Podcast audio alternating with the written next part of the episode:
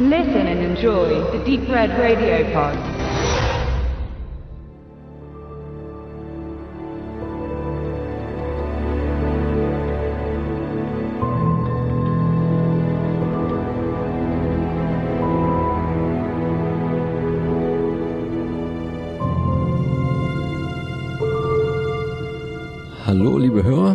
Wir begrüßen euch heute aus den Außenstudios in Jena. Wenn ich Jena sage, dann macht's bei euch sicher schon Klick und an meiner Seite befindet sich der Leo. Ihr wisst alle von welchem Medium. Er sagt's euch nochmal selber. Hallo Leo. Was ist dein Ding im Internet? Na, ich würde im Moment sagen, dass ich vor allem Filmautor bei der Deadline bin.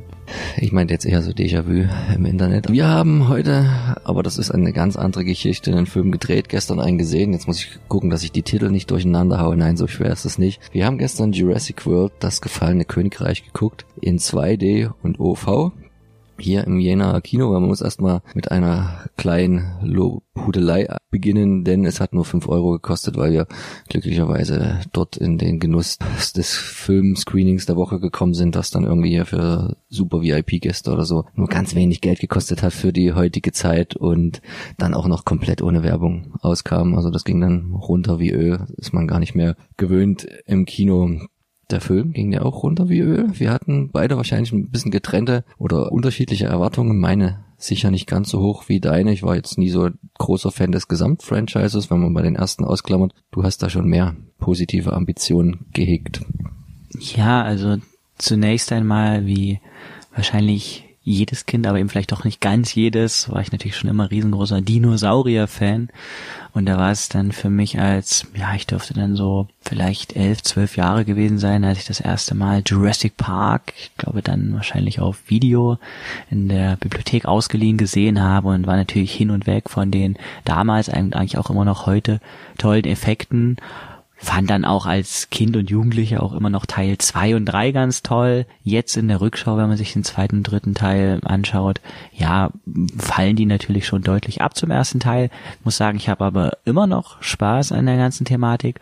Und als dann Jurassic World ins Kino kam, habe ich mir den angesehen, habe ziemlich wenig erwartet, weil ich dachte, sie machen vielleicht das, was sie mit vielen Filmen, die sie jetzt nochmal aufwärmen, Franchise, die sie neu erzählen, machen, dass sie es ja einfach nur, nur kommerziell machen. Und ja, es war sehr kommerziell Jurassic World, aber ich hatte trotzdem Spaß. Es gab eine sehr ähnlich gelagerte Story wie in Jurassic Park, aber irgendwie was doch ein bisschen anders. Chris Pratt und Bryce Dallas Howard in den Hauptrollen waren für mich ziemlich authentisch. Die Kinder waren ein bisschen nervig, aber irgendwie ging das alles klar und ich hatte noch Spaß. Und jetzt beim neuen Film Jurassic World Fallen Kingdom habe ich, wie so oft in letzter Zeit, versucht, so wenig wie möglich Einfluss auf mich ausüben zu lassen. Ich, unvermeidlich der Trailer im Kino, den man gesehen hat, aber ansonsten irgendwie nichts groß dazu gelesen, wollte auch gar nicht wissen, worum es geht. Und erstmal als erste Aussage, ich kann sagen, ich hatte viel Spaß, ich habe viel gelacht und ich finde viele Entscheidungen, viele wichtige Entscheidungen in diesem Film, an denen oft ist ja gerade in neuen Filmen stört man sich an eben diesen zentralen Entscheidungen. Vielleicht gefällt ein Film, man sagt, hm, naja, dass das natürlich wieder so sein muss. Und genau die Sachen, wo der Film immer mal wieder wieder am Scheideweg stand. Gehen Sie jetzt Weg A oder B? Fand ich, haben Sie eigentlich oft die richtige Entscheidung getroffen. Genau, also wenn ich mich richtig erinnere, um nochmal kurz zurückzugehen, weil du ja sagtest, die Anfänge mit Jurassic Park, du bist ein bisschen jünger als ich. Selbst ich durfte den, dank meiner Mama, ist jetzt mittlerweile alles vergessen und vergeben, damals nicht im Kino gucken, weil ich glaube, da gab es noch eine Debatte. War der am Anfang kurz mal ab 16 gerankt, kann das sein, und ist dann runter auf 12 oder irgendwie, sie war immer noch dagegen, obwohl ich schon eigentlich ran gewesen wäre und da musste ich mich dann eine Zeit lang geschlagen geben, bis ich den gucken durfte und kam dann erst auf Video auch in den Genuss, was mir sicher ein wenig genommen hat. Trotzdem verehre und bewundere ich immer noch den ersten, weil er noch ganz viele, logischerweise, wir waren erst 93 plastische Effekte verwendete und man noch nicht so viel mit Computer gemacht hat und das aber eine unglaublich gute Mischung gewesen ist. So ein Mischungsverhältnis wie jetzt leider heutzutage viele Filme nicht mehr das Maß so hinkriegen, ich habe leider Jurassic World nie, oder was heißt leider nie im Kino gesehen, weil ich da zu skeptisch gewesen bin. Dachte, das wird jetzt, keine Ahnung, ähnlich wie bei Star Wars, wieder so ein Aufguss des Alten, dass man alles nur noch ein bisschen größer, schneller weiter, aber die gleiche Story nochmal erzählt, wie es ja auch eigentlich so grob gewesen ist. Hab mir den aber, damit ich dann auch den zweiten natürlich verstehe, vorher, einen Tag vorher haben wir den bei Leo hier zu Hause nochmal angeguckt und ja, das war schon okay auf einem mittelgroßen, normalgroßen Fernseher natürlich nicht die ganze Wirkung entfaltet, wie dann natürlich das gefallene Königreich im Kino. Und ich muss sagen, der hat mir nicht nur wegen der berauschenderen, größeren Bilder auch besser gefallen, sondern weil die Story weitergeht, wie als hätte man sich tatsächlich so trilogiemäßig Gedanken gemacht, wo man das Ganze hintreibt. Was ist denn jetzt die Geschichte? Wir haben also in dem ersten Jurassic World im Prinzip diese Großvariante des Vergnügungsparks, die da drastisch schief läuft und am Ende kann man sagen quasi schließen muss unter herben Verlusten an Mensch und Saurier grob gesagt. Und jetzt steigen wir drei Jahre später quasi wieder ein. Und die Saurier auf dieser Insel Isla Nubla, was ja, sage ich das jetzt richtig, ja. gehören medial so ein bisschen mit dazu. Die, die können da wachsen, die können da gedeihen. Der Mensch hat sich nicht mehr so richtig reingetraut. Aber wir haben ein Naturereignis, was jetzt ansteht, nämlich dass die Insel auch vulkanischen Ursprungs ist und der jetzt ordentlich rumort und jetzt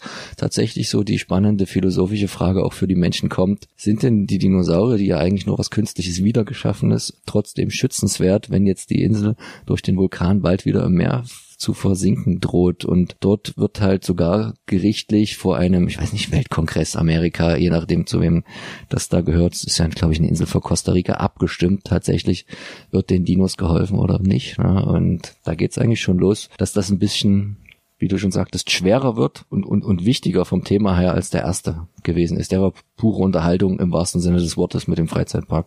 Ja, ich finde das ein ganz spannendes Konzept, dass es jetzt eben nicht mehr wie in den Jurassic Park und dem ersten Jurassic World Film so ist, dass, oh, die Dinosaurier, wie toll, wie selten und äh, wie was Besonderes, sondern es ist in dieser filmischen Welt äh, von Jurassic World Fallen Kingdom so, dass die Dinosaurier eigentlich zur Normalität geworden sind. Zur Normalität in dem Sinne, dass sie eben natürlich isoliert auf dieser Insel weiterhin existieren. Also sind jetzt natürlich noch nicht Haustiere geworden, aber man hat es einfach total akzeptiert und es ist einfach nichts mehr Besonderes. Ja, es fallen da immer mal so Schlagwörter wie, ja, so ein Saurier ist eigentlich auch nur irgendwie ein Elefant oder ist irgendwie eine irgendeine eine seltene Rasse, aber die sind einfach sehr, sehr normal geworden und das finde ich wird, ja, da gibt's dann irgendwie auch BBC-Nachrichten, wo dann irgendwie darüber berichtet wird. Und ich finde, das ist irgendwie mh, mm, sehr authentisch eingegliedert, auch die von dir angesprochene ja, Anhörung, Gerichtsverhandlung ist das ja jetzt nicht, aber wo das Thema irgendwie besprochen wird. Und dann sind die da und so wie das sozusagen so normal eingegliedert wird, wird eben auch irgendwie klar, es ist ein bisschen anders als unsere Welt und es ist die die filmische Welt von von Jurassic World ist eine, in der mh, verschiedene, finde ich, ziemlich große Themen angesprochen werden. Natürlich immer äh, zu großen Teilen nur an der Oberfläche, aber eben, ich finde, es werden gute Denkanstöße geboten. Also die Dinosaurier, wie du gesagt hast, sind auf der Isla Nublar natürlich ähm, na, isoliert und dann haben wir, das ist ja schon auch im Trailer zu sehen, gibt es eben einen Vulkanausbruch und sozusagen ist dieser Vulkanausbruch aus der Isla Nublar so ein bisschen der Mikrokosmos des Aussterbens der Dinosaurier, ja, die ja angeblich von einem Meteoriteneinschlag auf Yucatan, Halbinsel Mexiko, glaube ich, wahrscheinlich ausgelöscht worden. Und im Prinzip wird das in Jurassic World noch einmal zelebriert ist nicht das richtige Wort, aber man kann das nacherleben. Und nun, wie gesagt, mein Herz schlägt nun wirklich sehr für Dinosaurier, aber ich fand das auch wirklich ergreifend, wie dann da die Dinosaurier gestorben im Wasser ertrunken oder verbrannt sind. Und dann haben wir eben das einzige rettende Schiff, was ein paar Dinosaurier retten kann, gemeinsam wie natürlich mit unseren Helden, was dann sozusagen so ein bisschen die Arche Noah ist. Und irgendwie, das ist natürlich sehr schwere und auch irgendwie äh, gewissermaßen einfache Symbolik, die immer wieder kommt. Aber ich fand, das war eben zum Glück nicht zu aufgesetzt. Hat sich für mich irgendwie richtig angefühlt, diese Themen jetzt hier anzuführen. Es kommt ja auch der Satz drin vor, ich weiß nicht, in welchem Zusammenhang es gesagt wurde, aber irgendjemand sagt zu einem anderen, wir können die Sau ja nicht sterben lassen. Kinder, die irgendwie 10, 15 Jahre alt sind, sind quasi mit denen aufgewachsen. Die wurden geboren und es gab das klingt jetzt blöd, aber uns gab Saurier. Und jetzt geht's darum, ob du halt diese ganzen Arten aussterben lässt. Und das ist, stößt dann natürlich auf Unverständnis, weil jedes andere Tier versucht der Mensch mittlerweile, zum Glück, während er noch andere Arten vernichtet, unfreiwillig, indirekt versuchen wir zu erhalten, in Zoos, wie auch immer, ob das nur der richtige Weg ist, mag dahingestellt sein. Und bei den Sauriern macht man sich natürlich nicht so leicht. Und da kann man jetzt wieder auf so die, die Ebene schauspielerischer Natur, da trifft auch ein alter Bekannter wieder auf, der auch so, so ein bisschen Emotionalität bei den alten Fans wächst, wo man fast sagt, ah, schade, dass die Rolle so, so klein geblieben ist, nehme ich als Experte von damals, der weiß, wovon er spricht, der übrigens, und wir fangen jetzt auch ein bisschen an, tiefer zu spoilern, also wenn ihr jetzt sagt, ihr habt noch nicht gesehen und ihr wollten gucken, vielleicht jetzt hier aufhören und, und später weiterhören, weil um da abschließend uns eine gute Meinung bilden zu wollen, wollen wir auch ein bisschen über weitergreifende Handlungsstränge sprechen. Und es taucht halt Jeff Goldblum wieder auf, der halt nicht so begeistert davon ist, die Saurier zu erhalten und sagt, nee, nee, ihr habt ja nicht langsam mal begriffen nach in Anführungszeichen vier Filmen, was passiert ist. Wir, wir, müssen das jetzt hier der Natur ihren Lauf lassen und dann haben wir eigentlich wieder das korrigiert, was wir am Anfang von Anfang an schon hätten, die, wovon wir von Anfang an schon hätten die Finger lassen sollen. Ne?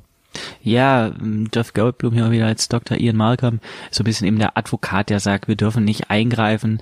Es ist ja nun aber einfach zu spät, ja, also es ist, wurde ja schon eingegriffen und diese Frage, wenn die dann weitergesponnen wird, wir dürfen nicht eingreifen, es wird ja überall eingegriffen, in die Welt, in die, die Entwicklung der Menschheit, also nur mal ganz kurz so ein paar Worte in den Raum zu, äh, Raum zu schmeißen, wenn man an solche Sachen wie irgendwie Abtreibung denkt oder wenn, ähm, bei der Schwangerschaft geschaut wird, ist das Kind vielleicht behindert, ist es nicht behindert, ist es ein Junge, ist es ein Mädchen, wie auch immer, was da für Entscheidungen kommen. Und ähm, wie, wie, wie Menschen, alleine schon wie, wie Menschen erzogen werden. Also es wird ja immer überall eingegriffen und sozusagen ist die Frage, wo ist, und es ist sozusagen auch schon seit langer Zeit gang und gäbe, genmanipuliertes Obst und Gemüse und was auch immer und wie, wie Tiere gehalten werden. Das ist ja auch alles eine ganz, ganz große Manipulation. Das und Klonen er, an sich. Ne? Das Klonen an sich, genau. Und so, er sagt, wir dürfen das alles nicht, aber man muss da eben weiterdenken und dazu ist ja auch sein seine Rolle da, dass man eben auch darüber nachdenkt, was er sagt, dass es eben, ja, so, die Menschen haben eben Dinosaurier erschaffen, das ist nun gut oder schlecht und so, was weiß ich, ist auf jeden Fall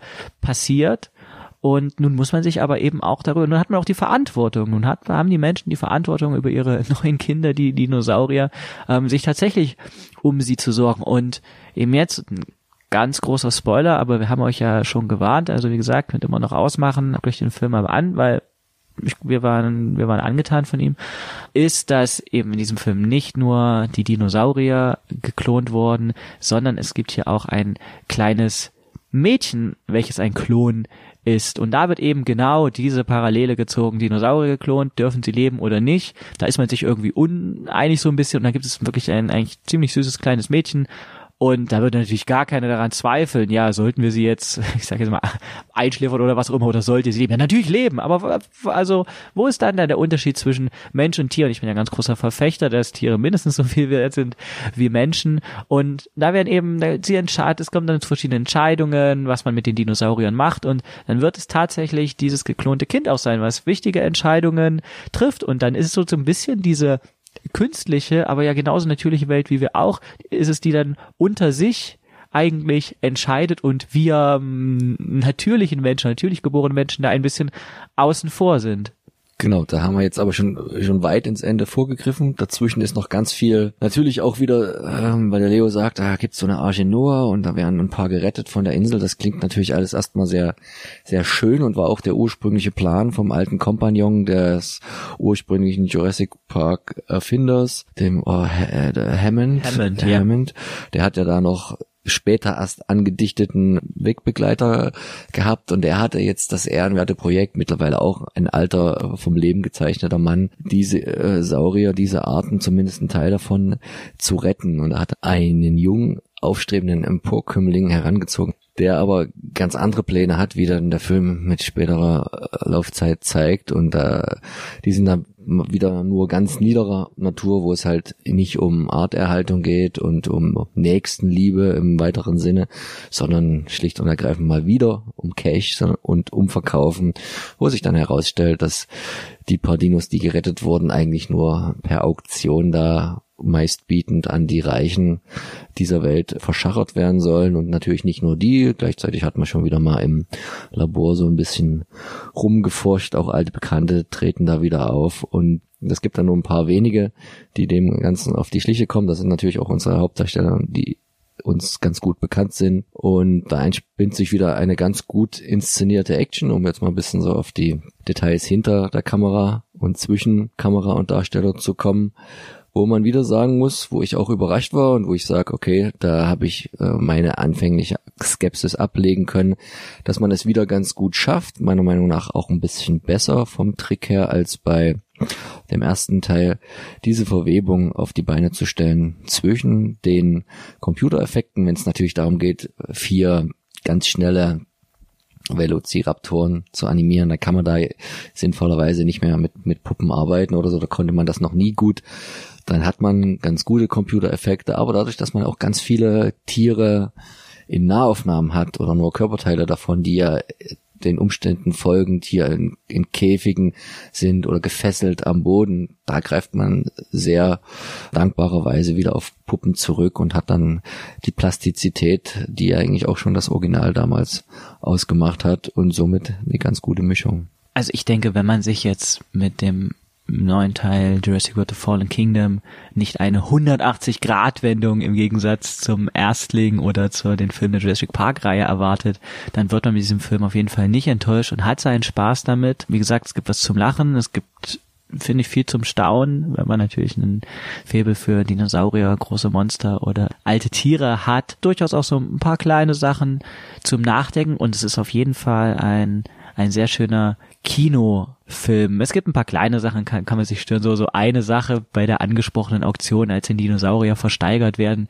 Ja, da geht dann irgendwie so ein Pflanzenfresser, geht so, sagen wir mal, im Schnitt für zwischen zwei und vier Millionen weg. So ein gefährlicher Fleischfresser im Schnitt für zwischen, sagen wir mal, 15, 5 und 20 Millionen und irgendwie der krasseste geklonte Indoraptor, der übrigens finde ich auch sehr geil designt, weil ich fand, der sah echt schick aus, quasi der, der Böse im Film geht dann für im Film tun die so astronomische 40 Millionen Dollar weg. Also ja, sorry, klar soll der Film nur vermitteln, dass die selber irgendwie normal geworden sind. Dennoch sind das die letzten, die es überhaupt gibt.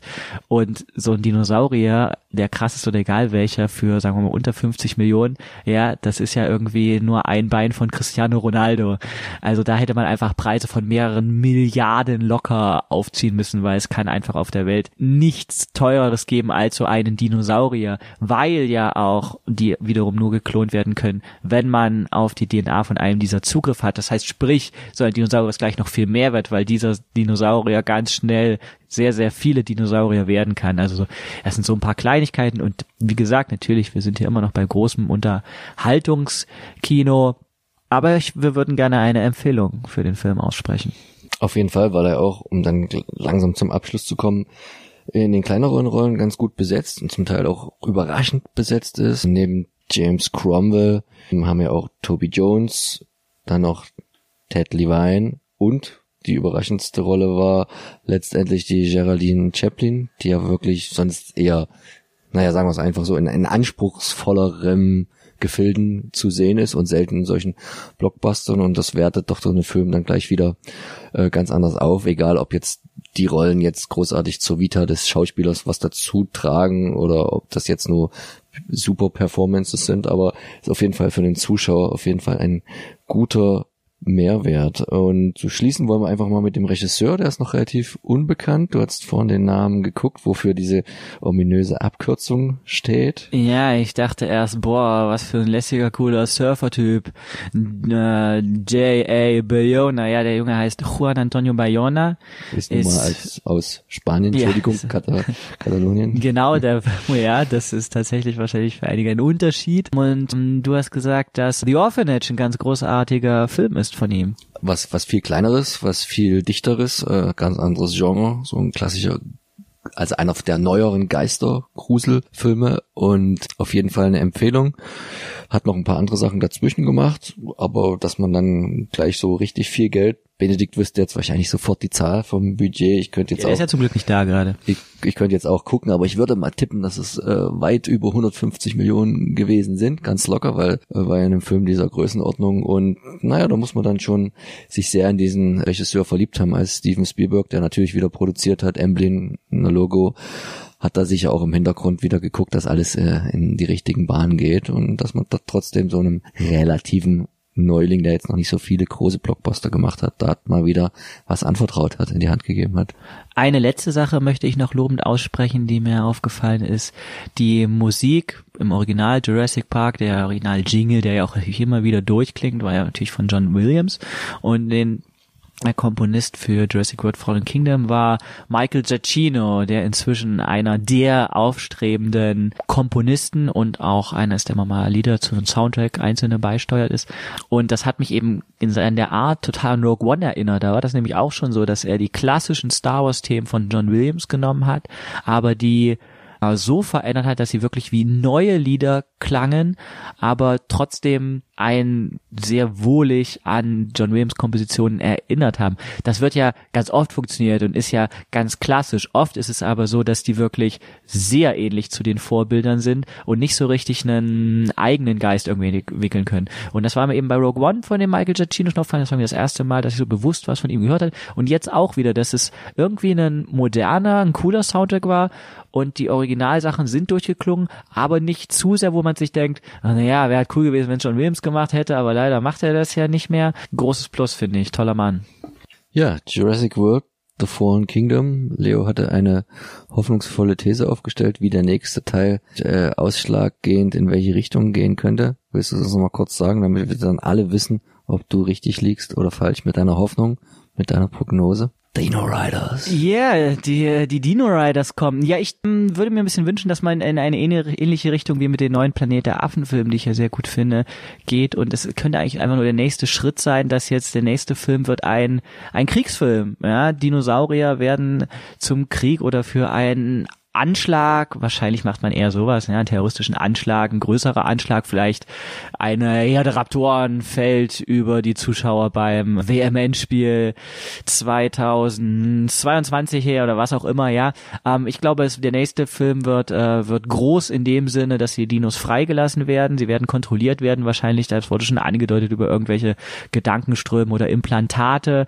Und ich wünsche mir, dass man da auf den ersten Blick in trashige Richtung geht, aber eben mit richtig fettem Budget und dass man es auch mit Köpfchen macht, hängt natürlich stark davon ab, was man dann für einen Regisseur und so findet. Aber ich wünsche mir, dass man jetzt wirklich in die Vollen geht, nicht jetzt wieder in einen Park zurückgeht oder auf eine Insel, sondern jetzt sind die Dinos auf der Welt angekommen und werden natürlich, guten und wie im schlechten, werden äh, ihre Qualitäten benutzt, verwendet. Ja, das wäre auch ganz in meinem Sinne. Also möge dein Wunsch Gehör finden und dann sehen und sprechen wir uns sicher wieder bei Teil 3. Macht's gut. Ciao, ciao.